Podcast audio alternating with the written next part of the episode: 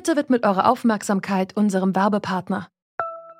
Die Suche nach geeigneten Mitarbeitenden kann viel Zeit in Anspruch nehmen, muss sie aber nicht unbedingt, denn man kann sich helfen lassen.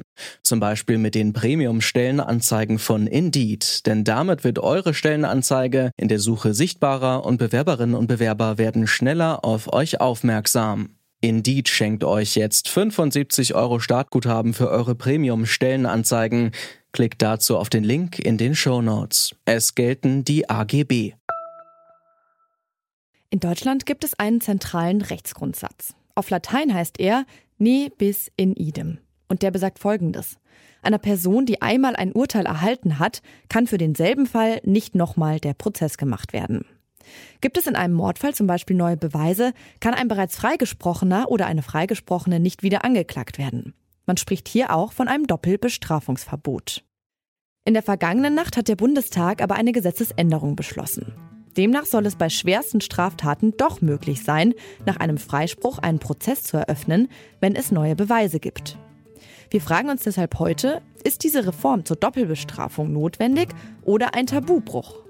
Es ist Freitag, der 25. Juni 2021. Mein Name ist Amelie Berbot. Hallo.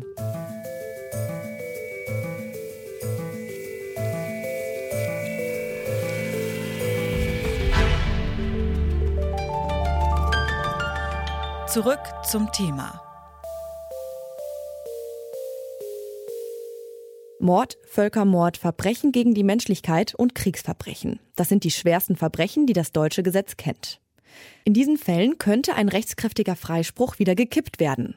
Ein Einschnitt in die lange Geschichte des Prinzips, das im Grundgesetz verankert ist. Über diese Geschichte habe ich mit Michael Kubizil gesprochen. Als Experte im Rechtsausschuss zur Gesetzesänderung hat er für die Änderung gestimmt. Er ist Direktor des Instituts für die gesamten Strafrechtswissenschaften an der Universität Augsburg. Wie ist der Grundsatz überhaupt entstanden? Ja, also ähm, es ist auf jeden Fall ein paneuropäischer Grundsatz, der so nicht nur in Deutschland gilt, sondern in allen Rechtsstaaten Europas und ähm, er hat auch Wurzeln im römischen Recht. Und äh, das Interessante daran ist, dass dieser Rechtsgrundsatz allerdings in den verschiedenen Staaten Europas unterschiedlich gewährleistet wird. Das heißt, das, was letzte Nacht beschlossen worden ist, gilt in anderen europäischen Staaten wie Österreich schon länger und sogar noch weitergehend. Und auch die Europäische Menschenrechtskonvention lässt eine Wiederaufnahme bei diesen äh, Straftaten, über die wir sprechen, und auch bei anderen Straftaten zu. Warum gibt es aber diesen Grundsatz, nach dem Sie gerade gefragt haben? Also einmal muss man unterscheiden, was klar ist, dass niemand wegen der gleichen Tat zweimal bestraft werden darf.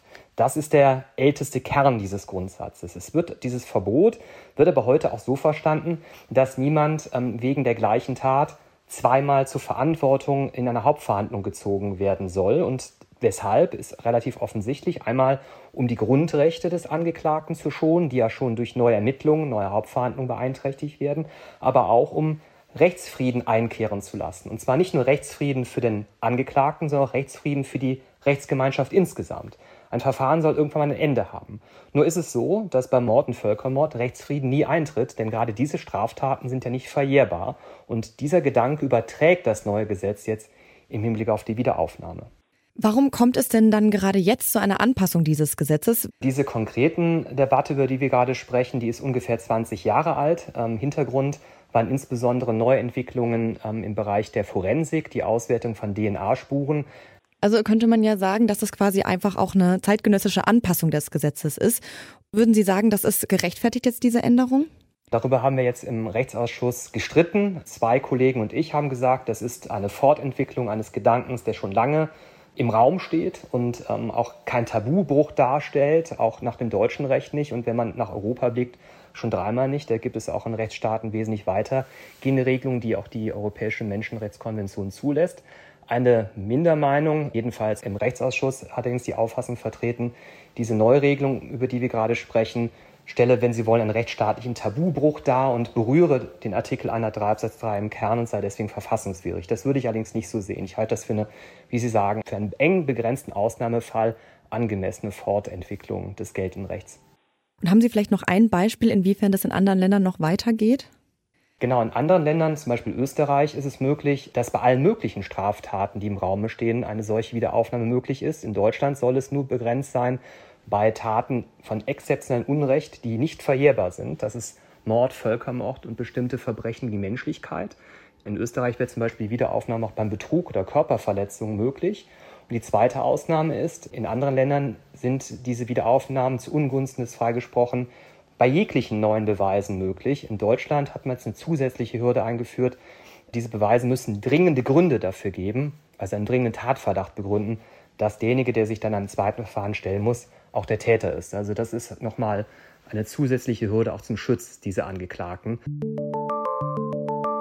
Ist ein Grundsatz überhaupt noch einer, wenn es solche Ausnahmen gibt?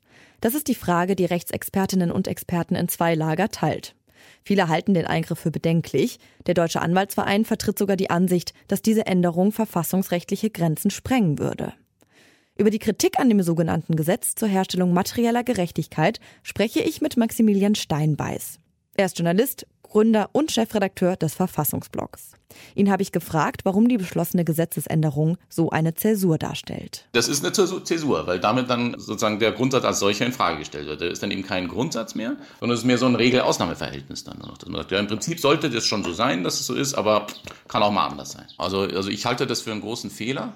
Ich glaube auch nicht dran, dass sich diese sozusagen enge Ausnahme halten lassen wird. Ich sehe nicht so richtig, mit welchen, mit welchen Gründen man dann dem Vergewaltigungsopfer, das sozusagen dem zugemutet wird, weiterhin mit seinem, mit, mit seinem Vergewaltiger sozusagen zusammenleben zu müssen und der unbestraft weiter da rumspaziert, obwohl der DNA-Test ihn mittlerweile überführen hätte warum man dem dann sozusagen das verweigern soll, warum das da anders sein soll. Okay, Mord ist sozusagen unverjährbar, das sind die anderen Verbrechen nicht und so, aber das ist alles relativ dünn. Es gibt auch jetzt schon Forderungen danach, dass man sagt, ja, das also sozusagen bei Mord ist prima, aber im Prinzip stellen wir da jetzt Gerechtigkeit her.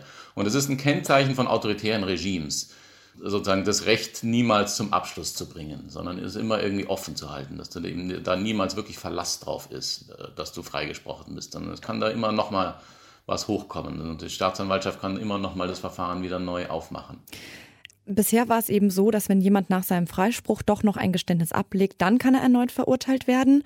Und ähm, nun ist das auch durch Beweise möglich. Warum ist Ihrer Meinung nach das Geständnis mehr wert als eindeutige Beweise, zum Beispiel durch DNA-Spuren? Also es stimmt nicht ganz, dass das äh, der einzige Grund war, wo der Grundsatz durchbrochen war. Es gibt ein paar. Die anderen sind tatsächlich, wenn das Verfahren, also wenn der Prozess sozusagen kompromittiert ist. Also wenn, wenn Urkunden gefälscht worden sind, wenn Meineide abgelegt worden sind, wenn die Richter irgendwie bestochen waren oder so. Und dann ist der, der, der, ein weiterer Grund das Geständnis. Also wenn er eben ein Geständnis abgelegt hat, dann, dann, ist das zum, dann, dann hat er da zumindest teilgehabt. Insofern kann man da auch nochmal einen Unterschied machen. 2016 haben sich in einer repräsentativen Befragung des Umfrageinstitutes Infratest DIMAP 91 Prozent der Befragten für eine Anpassung vom Gesetz ausgesprochen. Also dass es eben möglich sein soll, überführte Täter doch noch zu bestrafen. Warum sollte man dem Wunsch nicht nachkommen? Weil die Verfassung dazu da ist, gerade solchen überwältigenden Mehrheitswillen entgegenzustehen. Also das, das Recht und die Verfassung ist dazu da, diesen Mehrheitswillen zu binden und nicht zu sagen, ja, wenn ihr das eigentlich anders haben wollt, dann machen wir es natürlich anders. Dann brauchen wir gleich keine Verfassung. Das ist schon klar. Ich meine, also es ist, es ist so, dass da ein massives äh, Spannungsverhältnis zur, zur Gerechtigkeit besteht. Es ist irre ungerecht, wenn ein, ein Mörder frei rumläuft. Und es gibt aber äh, valide Gründe, warum man sagt, dass diese Frage der Gerechtigkeit in Form eines Prozesses beantwortet werden muss. Und wenn dieser Prozess gemacht ist, dann muss er ein Ende haben. Und wenn er ein Ende hat, dann muss das Ende auch Bestand haben. Weil sonst rollt sich das alles auf und dann äh, und, und man beschädigt die ganze Grundlagen des Systems, auf dem man die ganze Zeit operiert. Das Verbot der Doppelbestrafung anzupassen ist auf jeden Fall ein großer Einschnitt in das deutsche Rechtssystem. Michael Kubizil sieht darin kein Problem. Die Anwendung sei schließlich nur für schwerste Straftaten vorgesehen und streng reglementiert, auch im Vergleich zu anderen europäischen Ländern. Gesetze müssten nun mal an die heutige Zeit und neue Mittel zur Aufklärung von Verbrechen angepasst werden. Andere Rechtsexpertinnen und Experten wie Maximilian Steinbeiß sehen aber die Gefahr, dass der Beschluss ein Dammbruch ist. Das Verbot der Doppelbestrafung ist einer der Grundpfeiler des deutschen Rechtssystems. Daran sollte nicht gerüttelt werden. Der Bundesrat muss das Gesetz erst einmal noch beschließen, wie viele Fälle dann tatsächlich neu aufgerollt werden und ob dann alle verfassungsrechtlichen Fragen geklärt sind, wird sich erst noch zeigen. Das war's von uns für heute. Wenn ihr noch mehr über aktuelle Debatten in Recht und Justiz erfahren wollt, empfehle ich euch unseren Podcast Ist das gerecht? Hier beleuchten wir jede Woche aktuelle Gerichtsurteile und Grundsatzdebatten des Rechts. An dieser Folge mitgearbeitet haben Rabia Schlotz und David Will. Chef vom Dienst war Kai Rehmen. Mein Name ist Amelie Berbot und ich sage Tschüss. Zurück zum Thema vom Podcast Radio Detektor FM.